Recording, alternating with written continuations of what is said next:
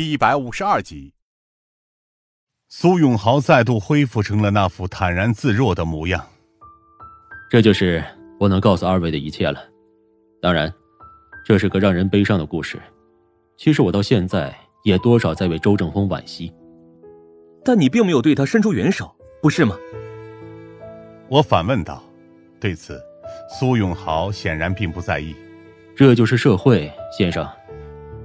苏永豪收起了脸上的笑容。成功者只会踩着别人上位，失败者连给人垫脚的资格也没有。至于我们这些被夹在中间的，就是所谓的石头而已。苏永豪最终如此总结道。在我们离开之后，还不忘感谢我们的光顾。不管那混蛋遭遇了什么，这都不是他将人生的失败归咎于落雪的理由。夏灵薇离开华盛金融之后，还在咬牙说道：“或者说，如果他到时候真的敢把这一切责任归咎于落雪的话，我是绝对不会放过他的。”一切调查都已经结束，我们在剩下的时间里该做些什么，似乎也已经很明显了。落雪快下班了，夏灵薇抬头看了眼天色。上车吧，时间也不多了。你打算做什么？当然是看看他到底是怎么面对这一切的。其实，当一开始我就知道夏灵薇的所谓主意就是打算跟踪落雪时，我是拒绝的。原因无他，实在是因为这样做不太符合刑警的定位。但是仔细一想，其实我们做这种事情的时候做的也更多。因此。当车子停在临海大学门口时，我倒是也很快适应了这种角色。在休息时间干这种事情还是第一次吧？夏灵薇关切的问道：“怎么样，是不是和侦探一样啊？”我叹了口气：“唉，一般的侦探和那种小说或者影视剧里面写的又不一样。侦探平时做的更多的是帮忙抓奸这样的活儿夏灵薇不满的嘟囔了一声。什么嘛，只是开个玩笑而已。你也太直了。直。这个字倒是让我有些吃惊。就在我打算进一步询问的时候，夏灵薇已经直接反手按着我的肩膀，让我压低身体。别动，落雪出来了。他低声说道，自己也隔着一条街观察落雪那边的情况。看样子，他应该是要回家了。现在才下午三点不到，他现在回家能干什么？我低声问道。一般这种年纪的年轻女性，都会选择去到处玩一玩，或者逛街吧。你不懂，如果她去那种地方的话，就不是落雪了。夏灵薇笃定的说道。她一直都很讨厌人多喧闹的地方，肯定会直接回家的。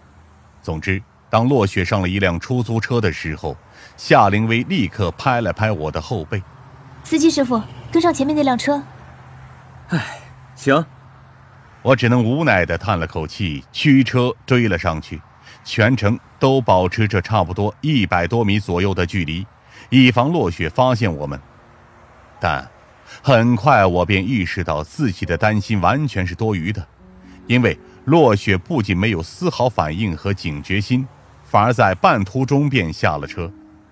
怎么回事？他竟然不直接回家吗？夏灵薇脸上吃惊的表情比我想象中的更为明显。这怎么可能？唉，人都是会变的。我叹了口气。不过，这里看上去像是公园。没错，摆在我们眼前的是一方广阔的官方公园，上面满是些在锻炼的老人和带着小孩来散步的母亲，同时还有一些小摊贩在四处吆喝。当然，更为引人注目的，则是满地的鸽子。他有喂鸽子的习惯吗？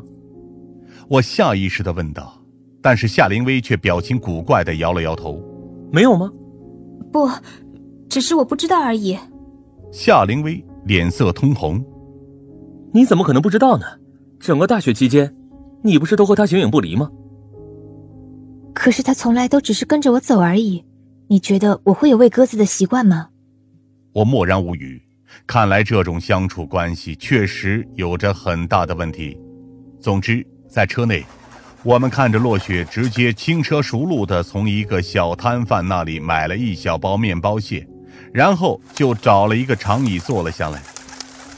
而那些鸽子，则像是见到了老朋友一般，迅速聚拢了过去，不少都围绕在他的脚下。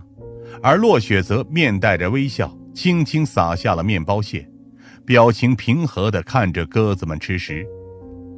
这一幕确实很美。不仅仅是鸽子群飞舞的景象，同时还有落雪本身的美艳装饰其中，让我看的都有些呆滞。而夏灵薇对此的表情则更为复杂，因为她自称是落雪最好的朋友，然而却从来都没有试图去了解过落雪的爱好。